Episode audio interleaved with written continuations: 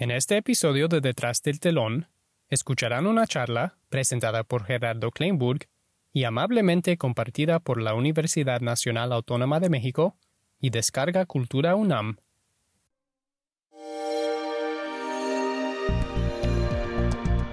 Descarga Cultura. Punto UNAM.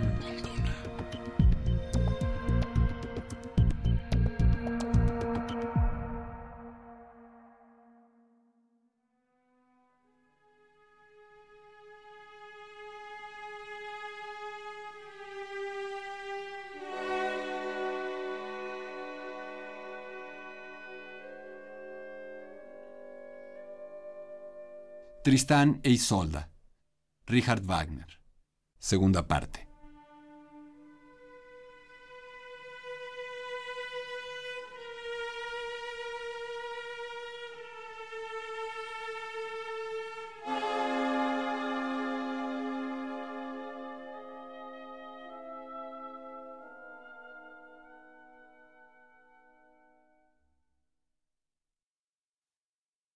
¿Qué tal? Gracias por escuchar este podcast y por permitir que hablemos de ópera. En una primera parte tuvimos la oportunidad de hablar acerca de Tristán e Isolda y de trazar un bastante largo, extenso recorrido a lo largo del génesis de esta obra maestra de la historia del arte universal a través de esa charla en la que hablamos de cómo se concibe la obra, cuándo se concibe, cómo Wagner la escribe en aquella pequeña casa aledaña a la mansión de los Wessendonck, uno de sus protectores, a la que él llamaba el asilo, hablamos de cómo Wagner intentó y logró vivir el propio personaje de Tristán mientras escribía la obra, usando y abusando de su entorno, de las personas que lo rodeaban para lograr vivir esa suerte de historia de amor prohibido. Hablamos también de cómo Wagner después abandona ese lugar y casi como si siguiera el destino, el derrotero de su héroe, en esa ópera va mudando de lugares hacia eh, espacios cada vez más aislados y cómo finalmente termina la obra. Hablamos, por supuesto, de cómo la estrena, de las vicisitudes y avatares que tuvo que enfrentar para lograr que se escenificara y representara este título prácticamente imposible, titánico, de montar, de cantar, de ejecutar y sobre todo también de escuchar a lo largo de las cinco horas aproximadamente que puede llevar una función de Tristán e Isolda, incluyendo los largos intermedios que un título de esta longitud debe obligadamente tener para hacerlo verdaderamente digerible. Digo, hablamos de todo esto, mencionamos todo esto y dejamos voluntariamente de lado la parte técnica, la parte musical, la parte de los elementos que concurren en Wagner para de verdad hacer de Tristán e Isolda la primera obra en la que puede aplicar, implantar todos esos preceptos que construirán lo que él llamó y la posteridad llamó el drama musical wagneriano. El drama musical wagneriano, esta invención desmesurada, alucinante, de este ser tan complejo, tan contradictorio, tan eh, detestable y deleznable en la parte humana y en cierta parte de su forma de ver el mundo, en su racismo, en su megalomanía, en su soberbia, pero también de este hombre genial. Entonces, desprendiendo del Tristán e Isolda, culminando el análisis de Tristán e Isolda, lo que pretendo es trazar cinco o seis de los principios, de los conceptos, de las herramientas musicales básicas que Wagner desarrolla en esa obra y que luego, a lo largo de la tetralogía y por supuesto del Parsifal, su obra, su ópera ulterior, consolidará. Vale la pena, muy probablemente, hablar en primera instancia de la famosa obra de arte total, la Gesamtkunstwerk, la obra que reúne la totalidad de las artes. Esta pretensión, ambición, tal vez este delirio wagneriano, por fundir y hacer que concurrieran todas las disciplinas estéticas, no solo estéticas, también intelectuales y del conocimiento posibles en su obra.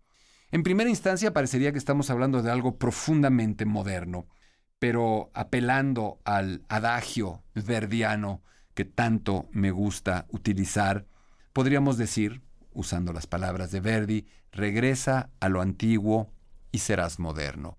En este caso, Wagner se está remontando al pasado artístico e histórico más remoto.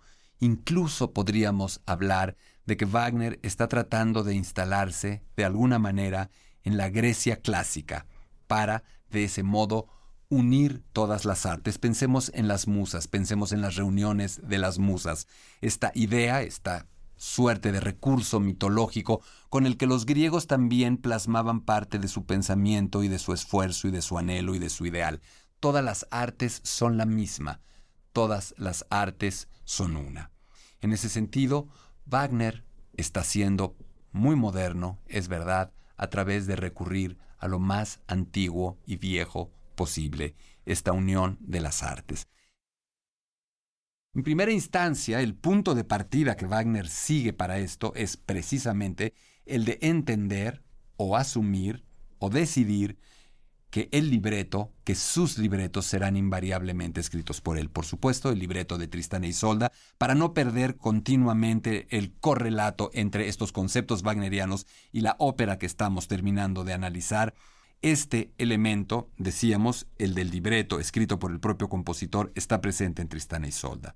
Wagner no llama al libreto libreto. Eso seguramente le habrá parecido un término menor, peyorativo, reduccionista. Wagner habla del poema. Lo que él está haciendo es un poema. En tanto, lleva implícita una poética en sí y una poética dramática, una poética narrativa. Pero Wagner, al utilizar sus propios libretos o sus propios textos, su poema, para darle gusto y usar sus palabras y su noción, lo que está haciendo también es permitir o inducir que todo aquello que resulte sea producto de su propia idea original, sin que medien otras plumas, otras personas, otras mentes, otras estéticas, otras formas de ver el mundo, la vida, el arte, la música.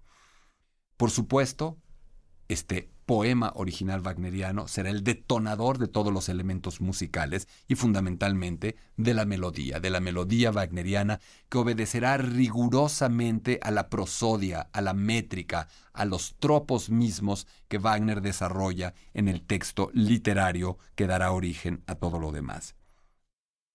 Wagner, por supuesto, escribe la música, segunda arte involucrada. Sobre ella hablaremos en detalle en unos momentos. Wagner es el escenificador de sus propias óperas. Él participa, él de alguna manera genera el propio diseño visual. Otro arte más involucrado, las artes visuales, las artes plásticas, la pintura, la arquitectura, el desarrollo de los propios materiales, de los propios elementos constructivos, figurativos de esas producciones, de esas escenografías. Hay también un concepto arquitectónico cuando Wagner incluso participa directamente en el diseño de su teatro, está también incurriendo en el terreno de la arquitectura en la cual se albergará, se acogerá su propia obra. También Wagner, en algunas de sus óperas, hace el movimiento escénico, es el director de escena, decíamos, mueve a esos personajes. En algún sentido, tal vez un poco extendido, tal vez ligeramente forzado, estaría la danza. Por supuesto, en los poemas hay historia, hay filosofía, hay todo un postulado filosófico, hay literatura, incontables fuentes literarias, hay sagas, hay mitología, hay decíamos en un principio, filosofía, Schopenhauer, eternamente presente con elementos y principios a los que ya aludimos en la primera parte de este análisis de Tristán e Isolda. Hay un poeta también decisivo, Novalis, su idea de la noche, su idea de la oscuridad en contraparte con el día, su idea de la oposición entre la noche, en donde se esconde la verdadera esencia, las pulsiones, los deseos, las miserias de los seres humanos, contra el día, donde todo es formulismo, formalismo, corrección, doble moral incluso, si se quiere.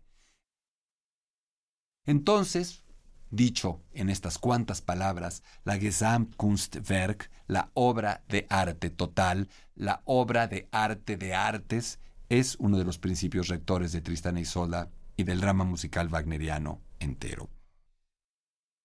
Wagner decía que cuando los cantantes callan, cuando la palabra no da más, es cuando la música, la orquesta, verdaderamente aparece. En ese sentido, Wagner nos está diciendo, y en Tristana y Isolda lo plasma por primera vez de una manera terminada, ya que la tetralogía está a la mitad, ha abandonado esa serie de óperas para dedicarse durante varios años a Tristana y Isolda, decíamos que entonces en este precepto está la idea de que el verdadero protagonista, la verdadera narradora de estas historias, de estos dramas musicales, será la orquesta. La orquesta, la música, la música pura wagneriana que va más allá de las palabras, más allá de las ideas, que es el único elemento que verdaderamente permite transmitir de una manera contundente, casi inconsciente, de una profundidad que no podemos entender todas las ideas que Wagner quiere transmitir. ¿Cuál es el elemento musical fundamental que acompaña a esta orquesta wagneriana y por consecuencia a los cantantes? La melodía eterna, la melodía continua, uno de los elementos musicales que de alguna manera Wagner ha inventado. Es decir, esta melodía eterna puede explicarse de otra manera. Cuando hablamos de melodía eterna o de melodía continua, es obligatorio aludir a la melodía tradicional para poder comprenderlo de una manera contrastada. Una melodía tradicional, una melodía de las que todos conocemos, de las que todos los compositores usaron en buena medida antes de la aparición del Tristán e Isolda, está hecha en periodos breves y predecibles, genera patrones, es subdividible en una serie de compases que pueden medirse. Todas las melodías en general obedecen a esta estructura.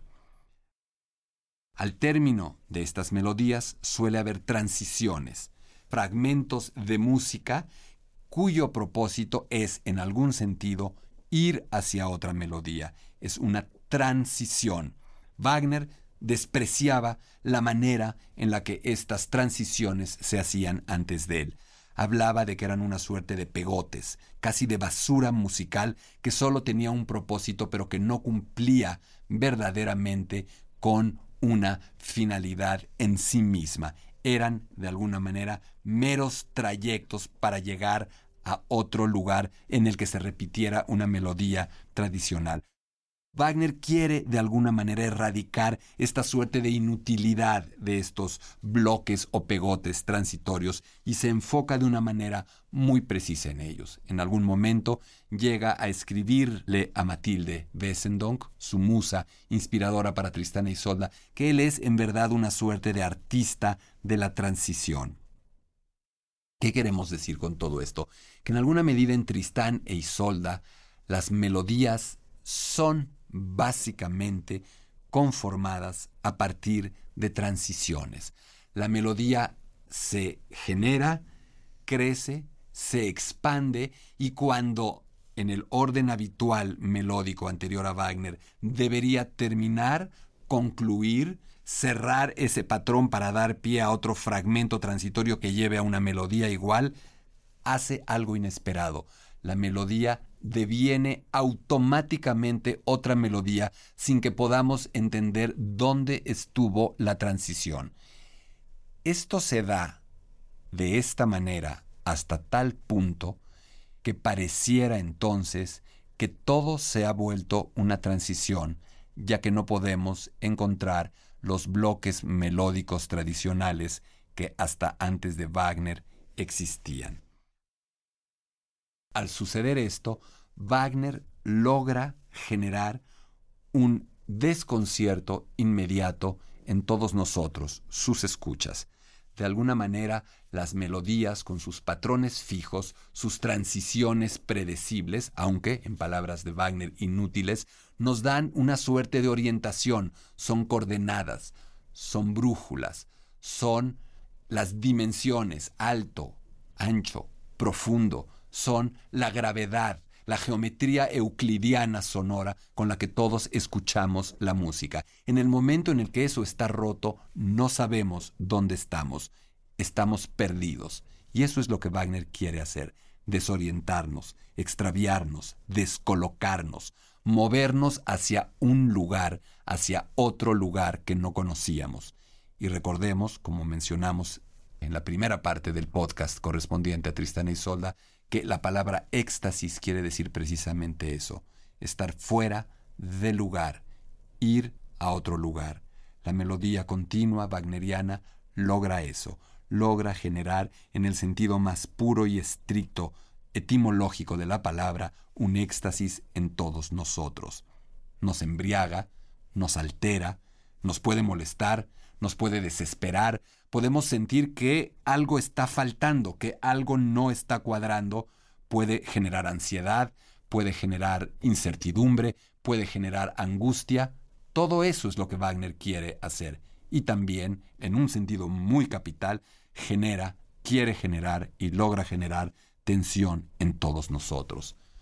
Esta melodía continua logra, en algún sentido, producir un estado o el estado de conciencia alterado que Tristán y Isolda es.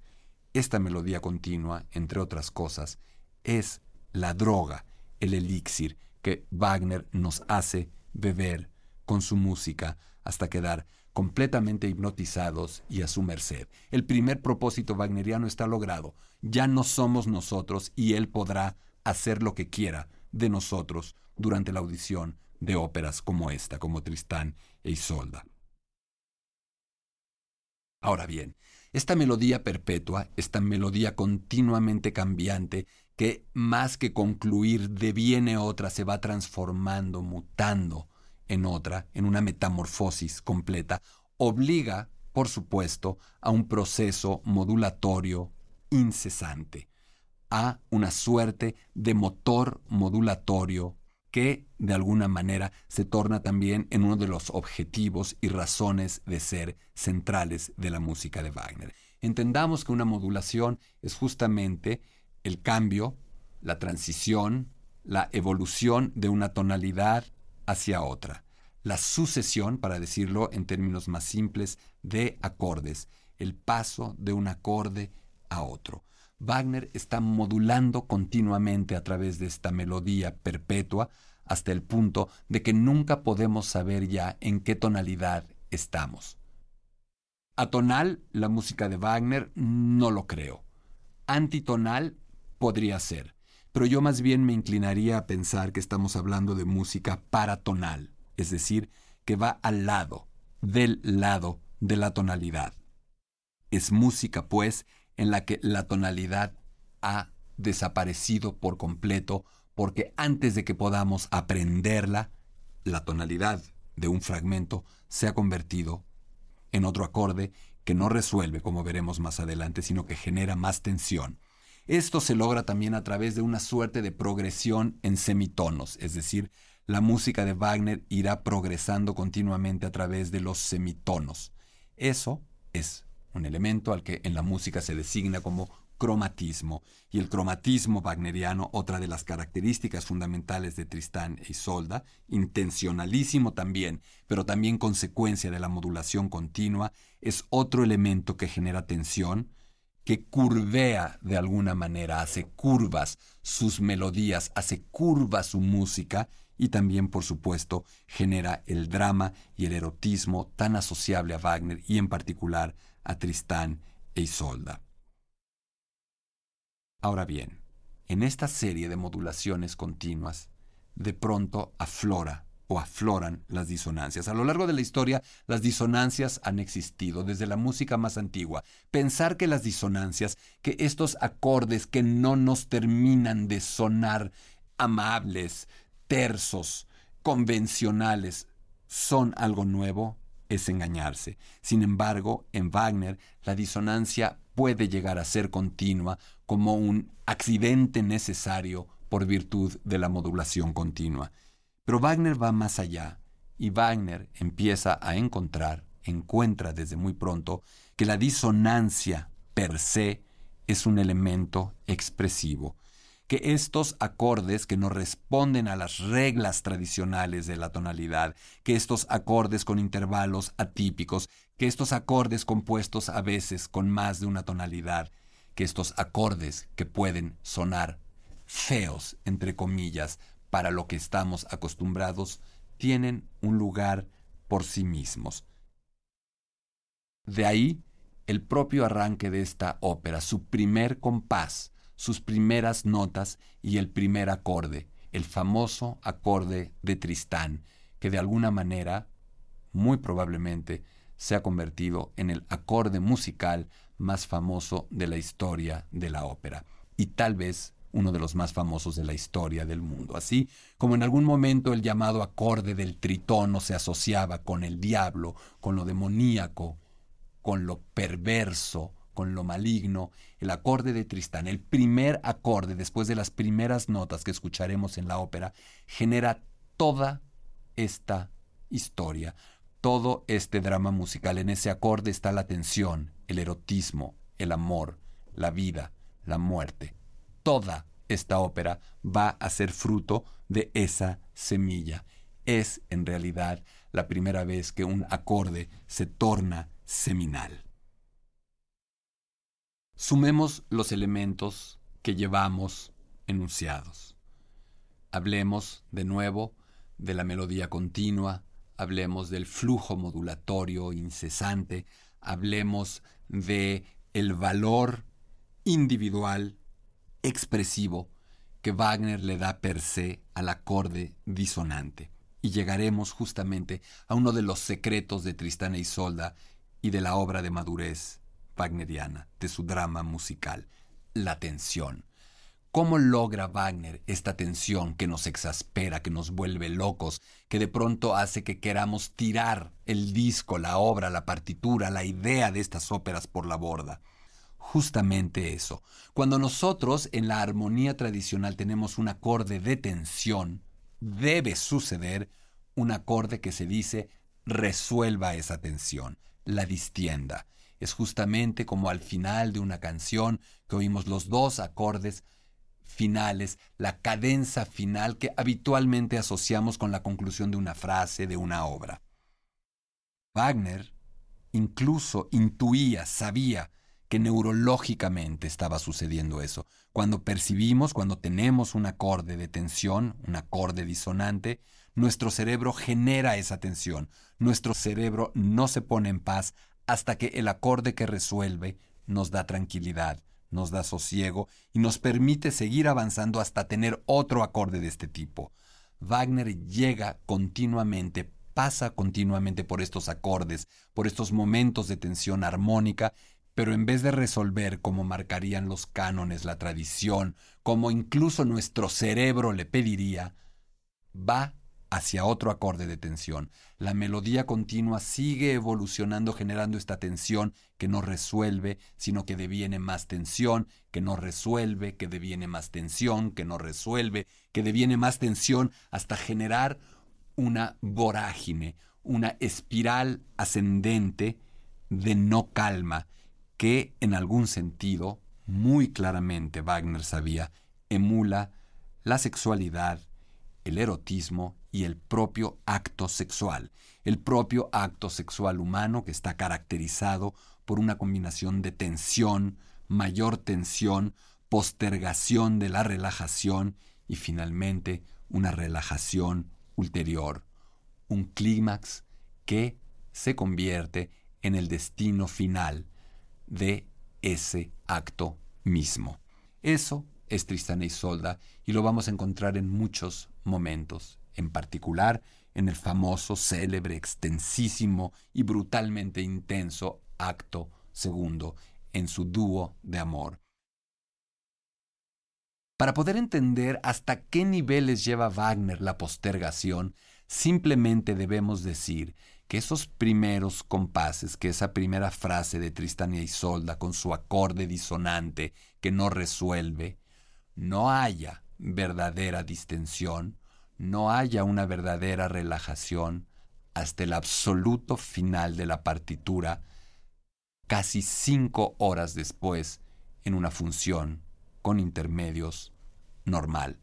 Imaginen ustedes entonces una tensión musical, erótica, sexual de ese tamaño. Ese es el secreto de Tristán y Isolda. Eso es lo fascinante y repelente que puede tener este título. Dicho todo lo anterior, volvamos a la idea de melodía continua.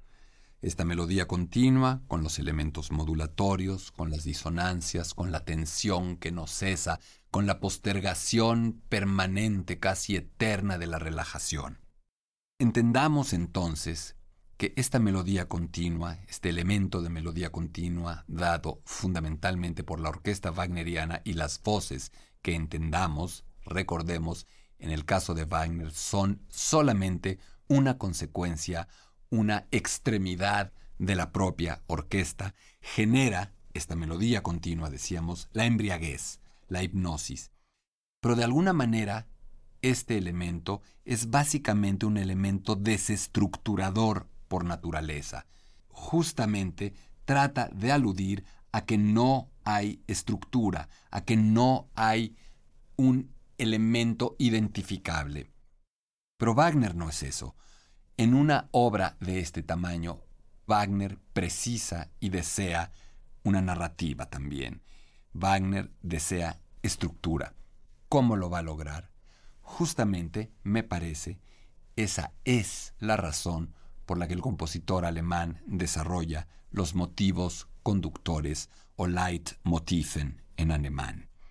Este elemento célebre, arquetípico de las óperas de Wagner, es a mi modo de ver, un contrapeso indispensable a la melodía continua y a todo lo que implica. ¿Qué es un motivo conductor wagneriano? Un motivo conductor wagneriano es un elemento musical, puede ser un acorde, puede ser una serie de acordes, puede ser una melodía entera, puede ser un fragmento de melodía que identifica, que caracteriza que acompaña o retrata invariablemente a un personaje, a un objeto, a una acción, a una interacción, a una idea, a un sentimiento. En ese sentido, en Tristán y Isolda podemos tener el motivo del deseo y la añoranza, o el motivo de la mirada entre Tristán e Isolda, o el motivo del filtro de amor de la poción amorosa, o el motivo del deseo y la añoranza por la muerte, o el motivo del odio, o el motivo de la muerte de Tristán, o el motivo de la llamada del héroe, o el motivo de la herida de Tristán, o tal vez el motivo del honor de Tristán, o tal vez también el motivo de la impaciencia de Isolda, en fin, como podemos entender a lo largo de esta breve enlistamiento de motivos conductores, Wagner desea, puede, quiere retratar y caracterizar todo. Pero Wagner va más lejos aún con esto. Estos motivos conductores sí son una suerte, por usar un ejemplo muy coloquial, de post-its, de etiquetas puestas sobre la partitura. Esa es la primera impresión auditiva que podría darnos.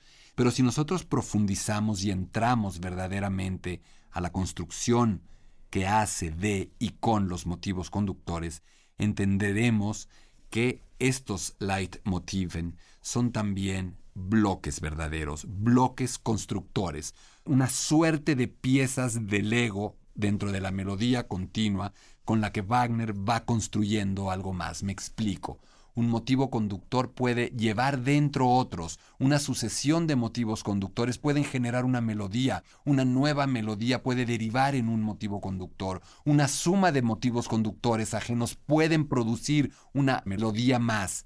Todo esto tiene una fuerza, tiene un proceso dinámicos que verdaderamente nos dejan estupefactos. Dentro, detrás y por debajo de esta melodía eterna, que aparentemente no es más que una hipnosis que no cesa, hay también, por virtud de los motivos conductores, un nivel de estructuración alucinante y que solo puede haber concebido una mente de una genialidad completamente superlativa. ¿Es necesario entender todo esto para disfrutar de Tristán y Solda? No, pero sí que es una buena ayuda para poder navegar a lo largo de muchos de los momentos extensos de esta ópera en los que la navegación se hace fatigosa, se hace peligrosa y sentimos que podemos zozobrar hasta un naufragio inminente. Escuchemos algunos de los motivos conductores de Tristán y Isolda. Escuchemos, por ejemplo, el llamado motivo del deseo, de la añoranza, que es, a su vez, el arranque de la ópera, las primeras notas de la ópera y, por supuesto, que incluye el famoso, célebre acorde de Tristán al que hemos hecho alusión.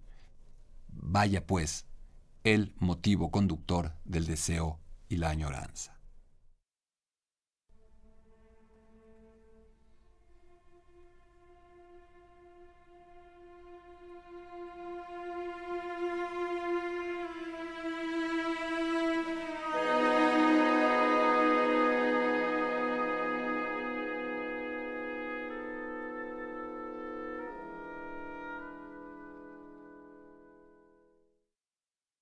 Así de breve, como lo escucharon, así de sugerente. Ahora pasemos, por ejemplo, a un motivo conductor que habla o retrata la interacción de dos personajes.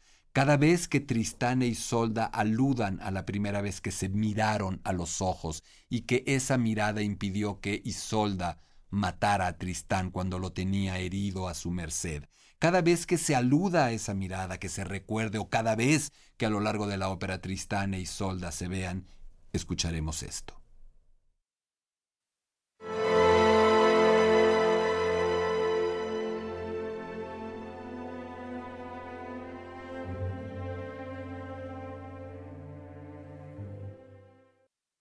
La especificidad de Wagner con los motivos conductores llega hasta un extremo que por momentos se ha vuelto paródico. El filtro de amor, la poción que detona el amor ya existente entre Tristán e Isolda. Son tan específicos los motivos conductores en este terreno que hay uno para aludir al contenedor del filtro y otro para aludir al filtro, al elixir mismo. Escuchemos primero el motivo que alude al contenedor del filtro de amor.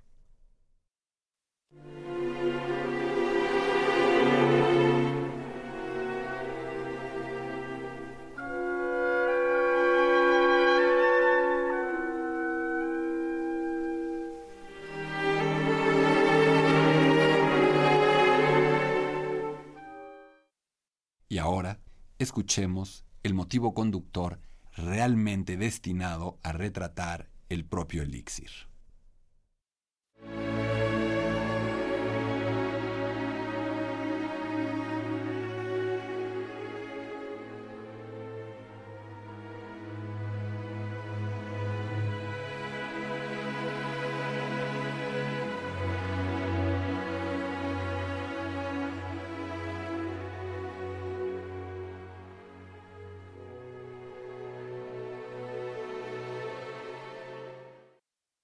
Y podríamos seguir horas enteras hablando de motivos conductores en Tristán e Isolda. Podríamos encontrar el motivo del odio, de la muerte, del heroísmo, de la herida, etcétera, etcétera. No lo haremos, pero si ustedes tienen ganas de consultar, de escuchar muchos o casi todos estos motivos conductores, les sugiero, les recomiendo entrar a YouTube y buscar una playlist que los incluye de una manera particularmente afortunada. La playlist se titula Tristán und Isolde Leitmotivs o Leitmotivs. Si hay alguna duda para poder acceder a esta página, a esta zona de YouTube, Les sugiero, les recomiendo también que consulten la nota escrita que este podcast lleva adjunta en la página. Ahí podrán tener información e incluso el link exacto para poderse vincular con los motivos conductores de Tristán e Isolda. Les aseguro que será divertido, será interesante, les ayudará y enriquecerá enormemente una audición posterior de Tristán e Isolda y sobre todo los maravillará. Estos son algunos de los elementos musicales más eh, fundamentales, más determinantes para hablar de Tristán e Isolda. Podríamos pasarnos horas enteras hablando de otros. Podríamos hablar mucho más de la orquesta wagneriana, podríamos hablar de los elementos del canto wagneriano, podríamos hablar de los elementos musicales con los que Wagner contrasta el día y la noche, el mar y la tierra, el bosque y la isla. Pero eso justamente puede ser una tarea personal e individual de todos nosotros. Escuchen Tristán e Isolda y por ustedes mismos fácilmente podrán ir identificando esos contrastes. Una última idea a propósito de la música de Tristán e Isolda. Si nosotros escuchamos toda esta obra, nos vamos a dar cuenta de que hay al menos tres zonas particularmente gratificantes tres extensos, algunos de ellos momentos, que todos identificamos con Tristán, que nos ponen en algún concierto, que aparecen en alguna selección de los momentos destacados de Tristán e Isolda, a saber, el preludio con el que arranca la ópera, el extenso dúo de amor, extenso, gigantesco del segundo acto, y por supuesto, la muerte de amor de Isolda estratégicamente colocados por Wagner, estos momentos solo tienen sentido verdadero y adquieren la dimensión maravillosa y sobrehumana que tienen cuando estamos escuchando la obra entera. El preludio, porque el preludio está antecedido de todo y de nada. El, el, preludio está antecedido de la vida, está antecedido del silencio, está antecedido de lo que estábamos haciendo antes de querer entrar a este mundo mágico, extático de Wagner. El dúo de amor, porque para llegar a él hemos tenido que transitar por todo el primer acto y un buen trecho del segundo cuando Wagner sabe que estamos exhaustos, que nos ha reventado, que nos ha masacrado con la mayor densidad posible de su drama musical, entonces nos regala el dúo de amor. Nos regala un dúo de amor que se vuelve un bálsamo gigantesco, una suerte de relajación a mayor escala. Wagner ha generado un bloque gigantesco de tensión que relaja en algún momento con el dúo de amor, pero de nuevo, fiel a sus propios principios, esa relajación, poco a poco, por virtud de la extensión, por virtud de no terminar, de no cesar, de estar construida a base de una melodía continua, de unas melodías continuas, de tensión armónica, de modulación incesante, de disonancias, empieza a generar a su vez otra tensión y mayor tensión, ese gran dúo de amor tiene además la más abrupta, salvaje, grosera de las interrupciones. Y justamente Wagner vuelve a construir una tensión todavía más brutal a lo largo del tercer acto, de este monólogo interminable de un Tristán que no termina de morir, para después, finalmente, regalarnos la muerte de amor de Isolda, uno de los momentos más bellos de la historia de la música y que finalmente permite que ese acorde inicial de Tristán, que esa tensión que Wagner generó en los primeros cuatro segundos de la ópera, halle una desembocadura, halle una resolución, halle finalmente la paz que esos dos personajes estaban buscando y la paz que nosotros, a lo largo de una angustiante audición de esta ópera, buscamos también y a la que finalmente Wagner nos invita, nos recibe y nos regala. Si te ha gustado escuchar detrás del telón, no te pierdas un episodio. Suscríbete y deja un comentario en Apple Podcasts, Spotify o cualquier plataforma que uses. No olvides compartir este podcast con tus amigos en Twitter y Facebook.